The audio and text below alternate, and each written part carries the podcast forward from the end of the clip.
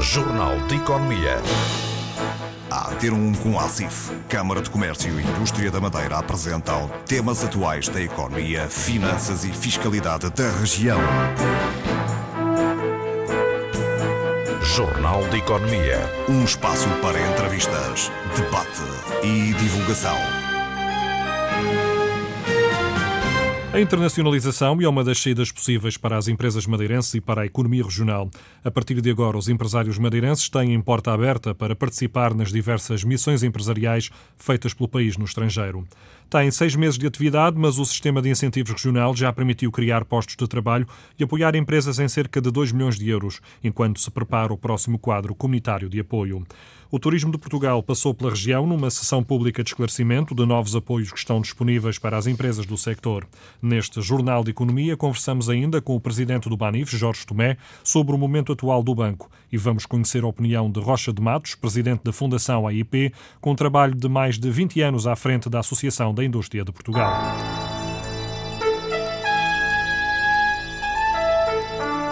Jornal de Economia.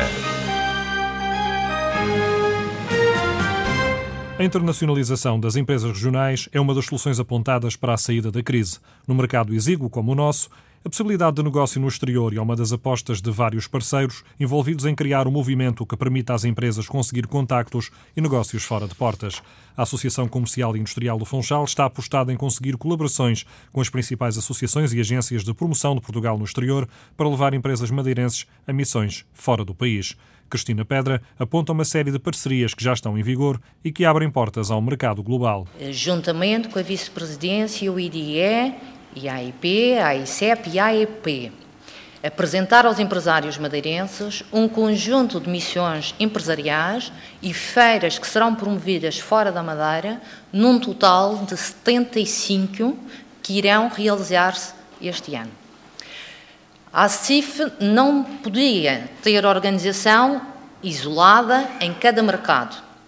Faz agora uma ação gerida e organizada e montada pela ACIF apenas, juntamente com a Fortis, com a Caixa Geral de Depósitos, a Moçambique.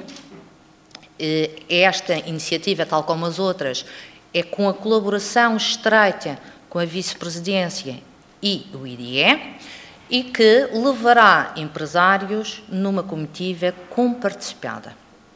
Esta missão realiza-se entre 16 a 23 de março, irá ser feita a menos que surja algum contratempo em termos de segurança, porque a missão já está cheia com os empresários inscritos, e simultaneamente com a IP estamos a fazer, e há a possibilidade também de fazer em março, uma missão empresarial à China, concretamente Xangai, Macau e Hong Kong.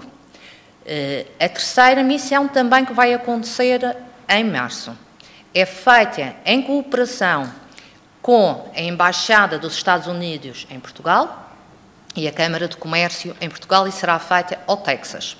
Portanto, três missões em março a três globos, a três pontos do globo. Estas missões visam ir ao encontro de mercados alternativos, mas também captar investimento direto para a região. Não descurando sempre levar o nosso principal produto e setor, que é o turismo, mas também o Centro Internacional de Negócios da Madeira. Aliás, esta é a ferramenta por excelência para internacionalizar até as empresas portuguesas através da utilização do centro. Agradeço mais uma vez esta, a celebração deste protocolo. A vice-presidência dá meios à CIF que não era possível de outra forma fazer este pacote de busca de mercados alternativos. Agora, queiram os empresários nos desafiar a fazer mais e a fazer melhor e a utilizar esta importante ferramenta. O facto é que não há em Portugal nenhuma associação nenhuma Câmara de Comércio que consiga integrar tantas missões. Só a ACIF o conseguiu. E aqui, por mérito do presidente da Fundação AIP, também pela AICEP e pela AEP, que, em conjunto ou consórcio ou parceria, nos aceitaram a integrar as suas missões. E, portanto, iremos desenvolver as que temos capacidade de organização individual, mas também podemos ir em qualquer missão destas três entidades que são credíveis e têm a chancela da qualidade. Esta aposta na internacionalização é assumida pela vice-presidência do Governo, que, através do IDE, o Instituto de Desenvolvimento Empresarial, tem apoiado as iniciativas. Cunha Silva, o vice-presidente do Executivo, acredita que o turismo e a internacionalização devem ser as grandes apostas, não só da Madeira, mas também do país. Não deixa, contudo, de fazer uma referência à austeridade imposta aos portugueses. Gostava de dizer que há quem hoje diga que Portugal está melhor. E, efetivamente, há dados que para aí apontam Portugal estará melhor em termos macroeconómicos, estará melhor nas contas do Estado, estará melhor no déficit, estará melhor com indicadores positivos em relação às exportações, estará melhor na credibilidade e nos mercados internacionais. Mas Portugal é um país com gente dentro. E se Portugal é um país com gente dentro, nós temos que ter em atenção aquilo que eu venho repetindo desde há muito tempo, que para salvar Portugal não é preciso sacrificar de forma radical os portugueses. E, portanto, temos que falar eh, não de cenários macroeconómicos, mas de cenários eh, que tenham a ver eh, com as pessoas ou que venham a repercutir-se na vida das pessoas. E é por isso que nós, repetidamente, temos que dizer que a obsessão pelo déficit tem que se transformar agora, paulatinamente, numa aposta decisiva na economia portuguesa, numa aposta decisiva porque é através da aposta na economia que nós podemos fazer com que o país cresça um bocadinho mais, fazer com que se crie mais postos de trabalho, garantindo através do investimento que isso venha a acontecer. Postas as questões, posta a questão nestes termos, aqui na região autónoma da Madeira, tudo isto é verdade e mais profundamente. Isto é, as nossas dificuldades, fruto da ultraperficidade, da insularidade, da distância, eh, tornam-se ainda mais difíceis para as empresas regionais. E temos um outro problema, que sempre foi o nosso problema, a exiguidade do nosso mercado. E face a esse problema, desde sempre temos vindo a dizer que só há duas soluções. Ou trazemos mais gente para dentro, mais gente ou mais capitais, atraindo investimento estrangeiro, trazendo turistas cá para dentro, ou levamos as nossas empresas lá para fora para que possamos abranger um mercado maior, por forma a que as nossas empresas tenham capacidade para ser mais competitivas e poder uh, triunfar uh, fora do mercado regional. Tudo o que podemos fazer nesse sentido temos feito, temos dado esses passos, criamos um sistema de incentivos à internacionalização que desde uh, há pouco mais de seis meses está em vigor e já temos 15 eh, projetos aprovados, num valor de investimento de 3 milhões e 800 mil, com incentivos na ordem dos 2 milhões e que já criaram 34 postos eh, de trabalho novos. Mas nós queremos continuar a fazer esta aposta. E estas parcerias que estamos a deitar à mão, eh, conseguidas através da gentileza da AIP, da, da AICEP e de outras que temos tentado fazer, são a prova bastante de que estamos vocacionados e apostados decididamente para eh, que o nosso tecido empresarial tenha esta oportunidade efetiva da internacionalização. Por parte do Instituto de Desenvolvimento Empresarial estão a ser canalizados apoios em várias áreas para alavancar a economia regional. Jorge Faria, o seu presidente, considera que há quatro vertentes específicas que têm sido trabalhadas. A nossa exiguidade de mercado e todo o esforço que foi, feito em envolvimento empresarial, obviamente que teria que ser, digamos, alavancado com este tipo de ferramentas. E, uh, de alguns tempos esta parte, nós uh, temos apostado no apoio à internacionalização, nomeadamente através de três ou quatro grandes vertentes. Atração de investimento estrangeiro, e aqui obviamente é complicado porque há questões burocráticas e custos de contexto que não dependem apenas nem da ACIF, nem das associações, nem do próprio Governo. Temos também tentado promover as exportações dos produtos regionais, de sermos um interlocutor único nos grandes projetos, e estou a falar dos projetos estruturantes, e, eh, mais recentemente, na cooperação empresarial com as missões empresariais. Também dissemos, desde a primeira hora, que, dada, digamos, a nossa exiguidade e a falta de massa crítica para determinados eventos, de per si não tínhamos essa capacidade. E aquilo que fizemos foi juntar os recursos, juntar o know-how quer com a CIF numa primeira fase e com outras associações, a ICEP, a IP, a Proesca em Canárias, etc., para que possamos efetivamente, numa racionalização de recursos, poder dotar as empresas, como disse há pouco, de mecanismos financeiros que possam ajudar a internacionalização.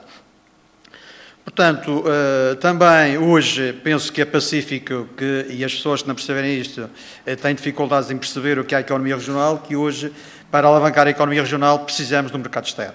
Portanto, para rentabilizar, para manter uh, a dinâmica e para manter a criação, e nomeadamente a, manutenção de pós-trabalho, passa necessariamente por estas missões, passa necessariamente por fazer negócio e passa, como disse a Presidente da CIF, dotando, digamos, todas as empresas e, e dada a nossa pequenez, quase tem que ser, eh, digamos, permitem-me o termo, por encomenda, cada missão pode ter só um parceiro e aqui encontramos eh, parceiros nacionais que têm esse know-how, que têm essa organização e que podem, digamos, eh, levar estes nossos empresários e que têm possibilidades com os nossos instrumentos que, eh, permite-me eh, recordar, um primeiro, um primeiro protocolo que se fez com a CIF eh, no âmbito da cooperação empresarial, que para além, digamos, do protocolo que já tínhamos com, com o financiamento comunitário, que era para, eh, digamos, a cooperação empresarial mais institucional, também alargamos com este protocolo à CIF, eh, eh, digamos, esse, esses apoios à parte empresarial.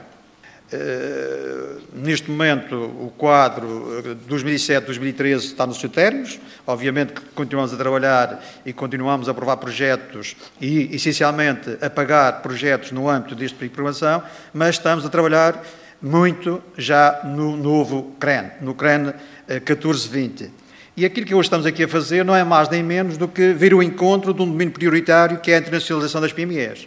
Portanto, este projeto de cooperação, digamos, quando já entramos no quadro 14-20, não estamos no ponto zero, já temos muito trabalho de casa feito, já temos boas práticas e esta é uma delas, e obviamente que a cooperação será por nós muito acarinhada e na nova matriz de apoio às PMEs regionais, obviamente que esta variável vai estar sempre presente e que é com iniciativas deste tipo, com a alavancagem da nossa economia através de, digamos, de parcerias eh, com entidades que têm de diferentes eh, know-how em diferentes domínios e também com a nossa participação, que podemos, em, em última instância, dotar as, as PMEs regionais de instrumentos capazes, eficazes e que possam realmente ver o mercado externo noutra perspectiva, correndo alguns riscos, mas risco calculado e diluindo, digamos, os custos e o saber pelas diferentes entidades. Portanto, isto é para continuar, é, é foram bons, é, bons Boas práticas que já testamos neste quadro e que, obviamente, no futuro vamos continuar. Um dos parceiros da Madeira e a Fundação AIP, criada no âmbito da Associação da Indústria de Portugal, Jorge Rocha de Matos, foi o presidente da associação durante mais de duas décadas. Está agora à frente dos destinos da Fundação, que tem objetivos concretos. A Fundação AIP, fundamentalmente, o que ela desenvolve é todo um programa eh, de internacionalização, eh, criando as condições junto das estruturas da representação empresarial e junto de, das empresas para melhor poderem desenvolver a sua atividade. Porque, ehm, e neste caso concreto, eu lembro quando olho, gosto sempre de olhar para a nossa história. Eh, a história que é de nós todos. E, e nós tivemos momentos extremamente importantes ao longo da história. E em todos eles, todos esses momentos só fomos grandes quando nos conseguimos unir, quando conseguimos trabalhar em conjunto. Foi desde a, a, a Constituição da Nacionalidade, eh, depois eh, na época dos descobrimentos, mais tarde no período da afirmação da independência nacional, eh, depois no período da, da consolidação dos, dos, da, dos descobrimentos, ou seja, no período já um, colonial, eh, depois a entrada na Europa e houve aqui sempre um desígnio e neste momento nós temos que todos que trabalhar para um outro desígnio que é o desígnio da internacionalização do nosso país. De algum modo, ir retomar de algum modo parte já da, da história vivida e podermos trazer para o nosso país eh, mais riqueza, eh, criar, através eh, deste fenómeno da diversificação empresarial e, e da economia mais postos de trabalho, garantir mais bem-estar à, à, nossa população, mas acima de tudo fazer com que em torno de um projeto em que a língua tem um papel extremamente importante, que é o projeto da lusofonia, hum, nós possamos ser alguém hum, no espaço mundial em que até hoje fundamentalmente o que tem existido é o desenvolvimento da economia através de negócios em língua inglesa. Hum. Eu defendo que é o momento de nós começarmos também a criar uma vertente e o Atlântico Sul tem toda uma panóplia de, hipóteses para nós aprofundarmos esta, esta estratégia. Portanto, a exploração da presença na Europa, simultaneamente com a nossa vocação atlântica, pode efetivamente ser a base de um desenvolvimento da economia Portugal, Portugal poderá ser uma espécie de charneira entre a Europa e estes países de, de língua oficial portuguesa, ou que tiveram passado ligado aos portugueses? Eu diria que Portugal pode ser efetivamente uma plataforma eh, para, eh, eh não só para a Europa, relativamente aos países de expressão portuguesa, eh, mas para eh, eh, outras partes do mundo. Eu, quando falo na lusofonia, não é a mesma coisa, mas é a Iberoamérica, também não posso esquecer da Iberoamérica, em que, em que se confunde de algum modo a parte da nossa história com uma componente de língua portuguesa e uma outra componente de convívio, de, de grande afinidade com países que falam castelhano, mas que eh, de algum modo nos dizem também algo. Eh, portanto, eu julgo que, que é na vertente da América Latina, que é na vertente eh, africana, que é na vertente de, do Sudoeste Asiático, há aqui imensas coisas que nós podemos fazer. E se, se conseguirmos tirar eh, vantagens, potenciar o mais possível o facto de termos eh, eh, espalhado por todo o mundo na diáspora, hum, não é só a diáspora de Portugal, é, é a diáspora da lusofonia. Milhões de pessoas que falam português e que até têm posições extremamente importantes na área empresarial nos Estados Unidos, no Canadá, na Austrália, em vários destes, destes países, e referi estes, como podia ter referido muitos outros, portanto, potenciar o mais possível essas vantagens e criar fluxo de comércio e de investimento que possa cada vez mais levar as nossas empresas a serem uma referência no quadro internacional. Sr. Comendador, a, a nossa indústria é ou tem grandes possibilidades de ser competitiva em termos internacionais? A nossa indústria tem é, essas possibilidades. É, uma das carências que novamente a nossa indústria tinha é, era a falta do domínio das tecnologias. Hoje em dia, mercê de todo um desenvolvimento que houve a nível da, do ensino superior, há grande disponibilidade há laboratórios de universidades, inclusive laboratórios privados e laboratórios de Estado, que devem ser coordenados e colocados à disposição das empresas para desenvolverem cada vez mais inovação nos produtos existentes e criarem novos produtos, nomeadamente novas gamas de produtos. Portanto, neste momento nós começamos a ter condições de poder aumentar a, a nossa capacidade competitiva no quadro internacional. Não é impunemente que neste momento, eh, fileiras que há uns anos atrás, nós considerávamos que eh, estavam, perdoa a expressão, arrumadas, eh, como por exemplo o calçado ou os testes, hoje eh, voltam outra vez a marcar posição no quadro internacional. E porquê?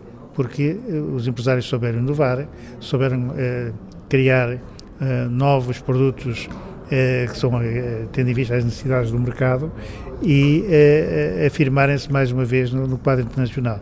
Se ligarmos a isso tecnologias intermédias, tem a ver com intermédias que tem a ver fundamentalmente com as máquinas ferramentas, por exemplo, que tem a ver com as tecnologias de informação, Portanto, são campos completamente diferentes, mas que Portugal começa a afirmar-se com fornecimentos, por exemplo, para, para a própria NASA, em, em, que isso tem existido. Portanto, eu diria que neste momento nós, se continuarmos no processo de reindustrialização do nosso país, mas num processo de reindustrialização que tem que ser muito complementado com a ligação aos serviços. Hum? Eh, nós poderemos eh, continuar a desenvolver eh, o país, mas isto tem que ser feito numa grande harmonia, numa grande articulação entre quem tem a responsabilidade política de governar e quem tem a responsabilidade de desenvolver a economia. temos que acabar de uma vez por todas com aquela velha mania que nós temos portugueses de uns vão para um lado e outros vão para o outro. Não, temos que ter uma estratégia uma estratégia que seja uma estratégia conjunta e, e essa estratégia tem que ser implementada uh, uh, harmoniosamente uh, pelas várias entidades, independentemente do sítio onde estejam e das responsabilidades que tenham.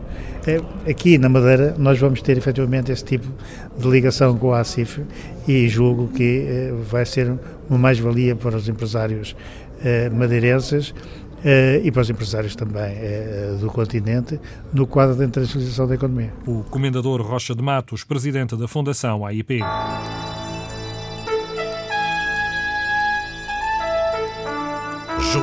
Economia.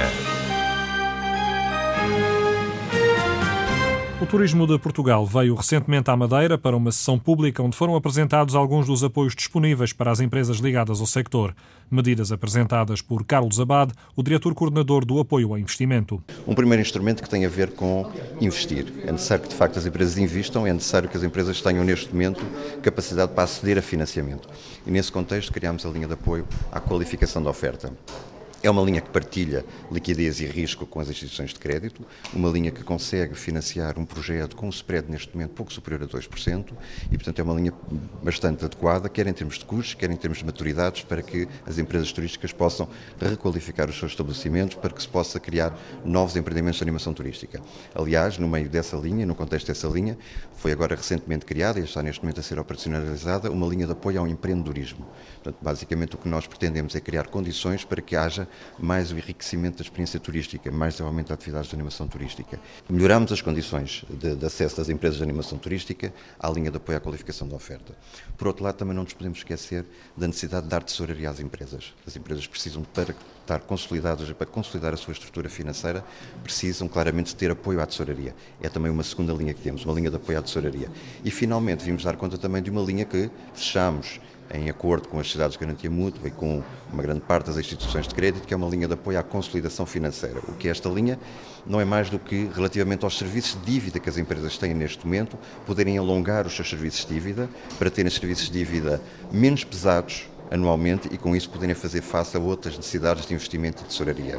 Portanto, linha de apoio à qualificação da oferta para investir, linha de apoio à tesouraria para dar conta de necessidades de tesouraria, linha de apoio à consolidação financeira para dar mais tempo para pagar os serviços de dívida que existem. A Secretária Regional do Turismo esteve também presente. Conceição Estudante entende que os apoios devem ser dirigidos para a requalificação dos espaços e da estratégia do turismo. O aumento no número de camas não é neste momento uma opção. Hoje em dia, quando falamos de financiamento do turismo, estamos eh, muito mais vocacionados para a requalificação do produto turístico, nomeadamente na Madeira, do que propriamente para novos investimentos na área do turismo. Ainda que isso não seja hipótese a descartar, mas uh, a nossa preocupação e o, e o cerne das questões que hoje nos preocupam mais e que devem estar na primeira linha de, de, dos financiamentos e das linhas que possam apoiar uh, os empresários desta área tem a ver com a requalificação do produto, com a beneficiação das instalações já existentes e, naturalmente, também não deixar de lado qualquer ideia nova e uh, criativa e inovadora que possa contribuir para a valorização do, do produto madeira uh, em qualquer uma das suas vertentes, seja uh, a mais tradicional e mais conhecida que são as camas de hotelaria, mas sobretudo nas outras áreas que são menos desenvolvidas e que são uh, habitualmente menos procuradas, mas que não deixam de se constituir em si como boas apostas de, de bons investimentos no futuro. A, a, a, promoção do turismo não pode deixar de ter nunca a componente privada, se essa é, é no fundo a sua questão porque o, o, produto de turismo é um produto uh, do mercado, é um produto, é um produto que se vende e, portanto, quem tem produtos para vender tem que fazer a sua própria promoção. O que tem havido sempre e tradicionalmente continuará a existir é um apoio uh, da, da, da, do Estado, da administração pública, uh, na criação de condições de visibilidade e internacionalização das empresas, que terá que continuar a existir para que uh, as, as, ações privadas, as atividades privadas continuem a desenvolver-se da melhor forma. A sessão pública de divulgação contou também com a presença de João Coutrinho Figueiredo, ele é o presidente do Conselho Diretivo do Turismo de Portugal. Foi uma forma de dar a perceber que os apoios existentes no país estão também disponíveis para a Madeira. Eu acho que o Turismo de Portugal pode, acima de tudo, deixar que a Madeira faça por si própria. Nós gostaríamos de poder fazer era criar as condições para que as empresas madeirenses, mas também as autoridades públicas na região, possam aceder às fontes de financiamento que sejam as mais adequadas para os empreendimentos turísticos que existem na região. Como a Sr. Secretário Regional já disse, não se trata aqui, sobretudo, de incentivar novas uh, iniciativas e a criação de mais camas na região, mas, sobretudo, requalificar a oferta que já existe, quer ao nível dos empreendimentos turísticos, quer também ao nível da animação turística. Com isso, temos já no Turismo Portugal um conjunto de linhas que se dedicam especificamente a isso. Mas também há para as empresas que já têm uma oferta qualificada e que estão eventualmente em dificuldades de tesouraria ou de desequilíbrio financeiro, linhas próprias do Turismo Portugal, que, conjuntamente com o sistema financeiro bancário nacional, hum, estão exatamente vocacionadas para hum, ultrapassar essas dificuldades. O que nós gostaríamos de fazer, portanto, é criar este pano de fundo para que o acesso das empresas regionais de turismo a essas linhas fosse mais fácil e, portanto, que se possam ajudar a circular. O Centro Internacional de Negócios foi o responsável por 14% da cobrança de impostos na região. No final de 2013, eram 1.903 as empresas a operar no centro, 50 das quais estavam fisicamente instaladas na Zona Franca Industrial, 263 ligadas ao registro de navios da Madeira, as restantes a operar na área internacional. Francisco Costa, o presidente da SDM, lembra que ainda existem empresas a sair do centro, embora o final de 2013 e o princípio deste ano tenha registado já pedidos de licenciamento. Portanto, atualmente ainda há, de facto, um processo de saída de empresas. Agora, a tendência eh, e eu espero que se verifique, enfim, um resultado positivo o mais depressa possível, a tendência é que, como disse, eh, eh, possamos rapidamente chegar a uma situação de saldo líquido, se compararmos as novas entradas com as saídas que ainda estão a ocorrer.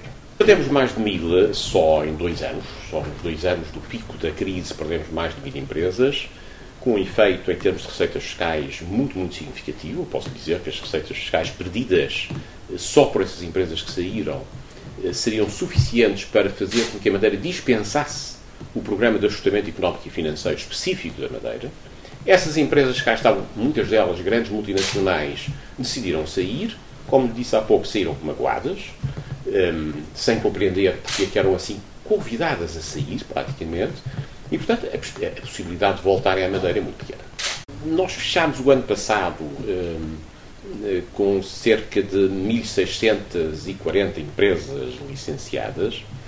O, o, o, mas o que é mais relevante, talvez, apontar é que houve já um processo de novos licenciamentos.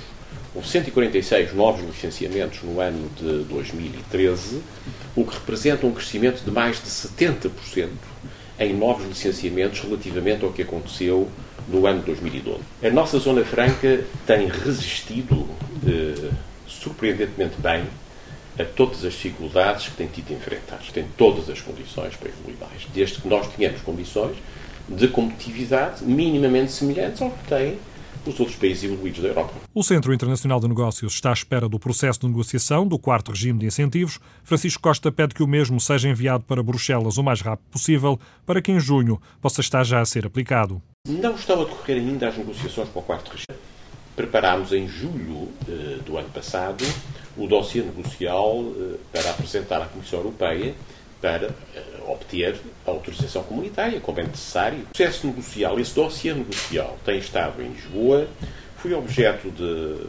de conversações, de troca de impressões na passagem do ano, mas, tanto quanto seja do meu conhecimento, ainda não seguiu para, para Bruxelas para a Comissão Europeia. E, portanto, é necessário que siga depressa, de forma a que em julho possamos ter o quarto regime aprovado e, e a Madeira possa, e o Centro Internacional de Negócios da Madeira, possa continuar a receber novas empresas, como todos, como todos, uh, como é necessário. Não passa pela cabeça que houvesse uma situação em que, por atraso português, atraso nacional, uh, se chegasse a uma situação em que nós estivéssemos impedidos, em que a Madeira ficasse impedida de admitir novas empresas no Centro Internacional de Negócios Portanto, seguramente o Governo da República está atento aos prazos e seguramente irá fazer tudo o que está ao seu alcance para que a decisão comunitária sobre o quarto regime seja adotada em tempo útil. São estes dois pontos essenciais que a notificação deve contemplar.